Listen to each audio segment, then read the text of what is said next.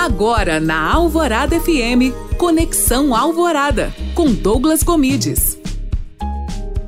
Olá, tudo bem? Seja bem-vindo a mais um Conexão Alvorada. E no programa de hoje eu quero te perguntar uma coisa: qual é o seu planejamento de exercício diário? Mas Douglas, você fala que é de performance, empreendedorismo, marketing. Por que, que você está me perguntando isso? E eu te respondo que o equilíbrio faz você render mais no seu ambiente profissional.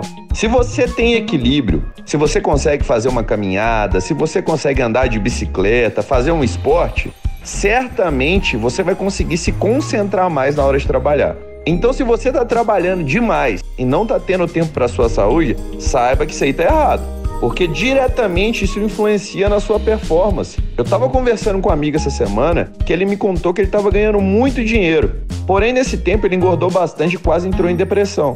Moral da história, com o passar do tempo, ele foi demitido porque a sua performance não tinha chegado onde ele queria e ele não estava bem consigo mesmo. Então, minha dica para vocês: nenhum CNPJ vale um AVC.